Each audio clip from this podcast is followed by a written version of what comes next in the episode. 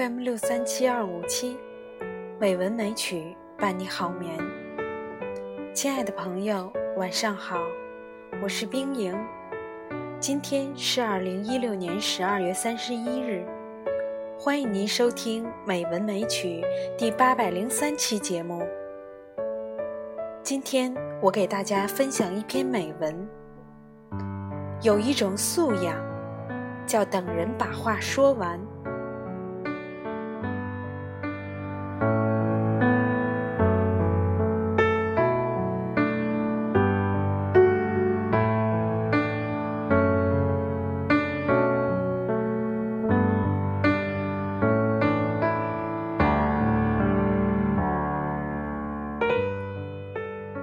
年轻的母亲，为了验证她教子有方的成果，把两个苹果喜盈盈的给了年幼的儿子。接下来，他等待儿子把一个苹果送给妈妈。可是儿子接住苹果后，看都没看他一眼，就一颗苹果咬了一口。年轻的母亲。当然非常伤心，正要发火训斥儿子的自私贪婪。谁知道就在这时，同志的儿子奶声奶气地说：“妈妈，你吃这颗苹果，我尝过了，不酸。”妈妈的眼泪瞬间就流了下来。有时候，我们之所以愤怒，是因为没有耐心和时间等一个回答。倾听的后面是另一番暖意。前一段时间，和一个朋友合作一个项目，自己感觉十分用心。验收的时候，听到这样那样的批评和建议，很不爽。朋友打电话谈修改意见。还未开口，我就讲了一大通自己的理由和想法。后来，我们俩基本是各唱各的调，各说各的套，谈话不欢而散。结果，谁也没有表明自己的思路。朋友着急地说：“能不能谈？不能谈，我们微信上聊吧。”后来，朋友从微信上。把自己的思路条理清晰地发来。其实有些地方的确有非常可取的意见，问题迎刃而解。事后想想，很多事情坏在我们没有给对方把话说完的机会。你等我把话说完，这是现代社会交往中多么卑微的一个要求啊！而我们往往忽略交流中的最基本的尊重。兄弟刚成家，磨合期，小夫妻天天争吵，都快到离婚的地步。昨天，女孩给我打来电话诉苦。我知道家事无理可讲，驴圈里踢不死驴。无非就是那些鸡毛蒜皮的小事儿，你付出多了，他回报少了，等等。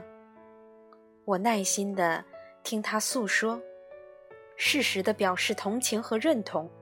最后，女孩高高兴兴地说：“回去给男人做饭去呀。”临了赞我：“你真会安慰人。”经你一安慰，我觉得原来没什么大事儿。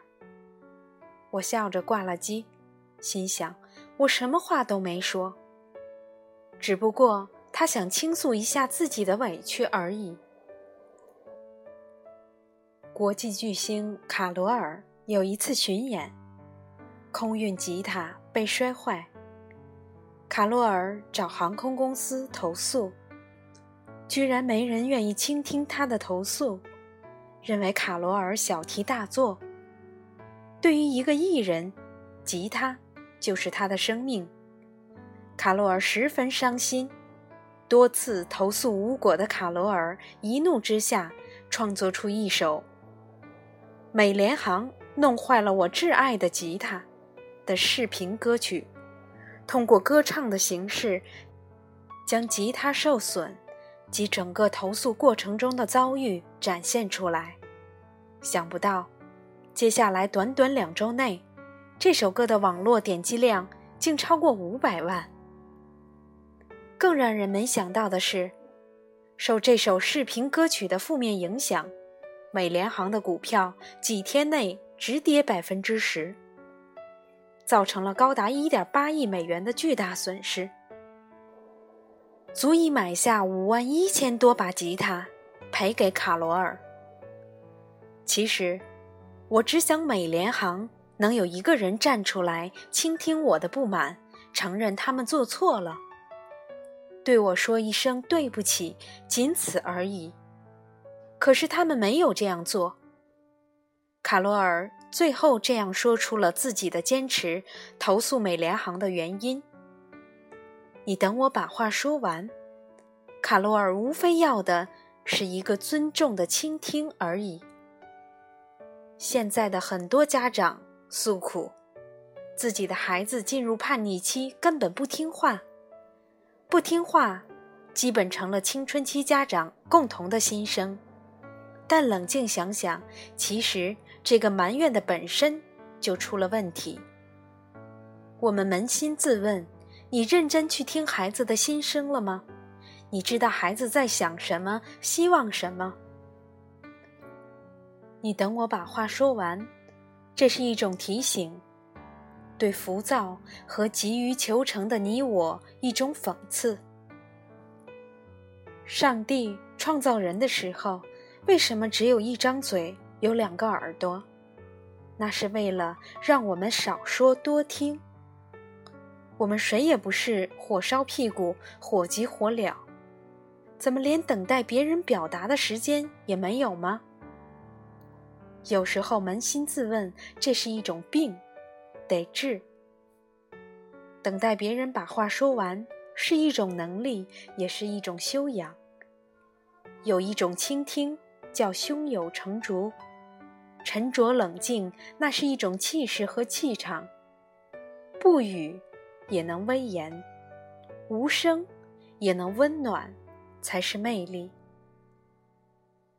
有一种聆听，需要忘我，听落雪的声音。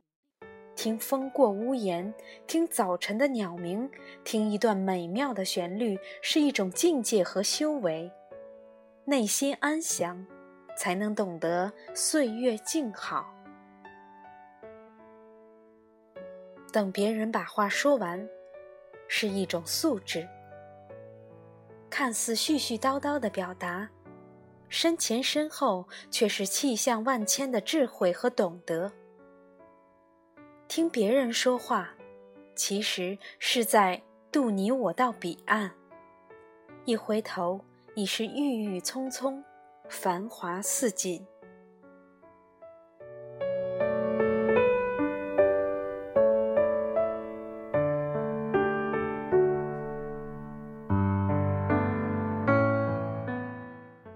亲爱的朋友，今天就到这里，晚安。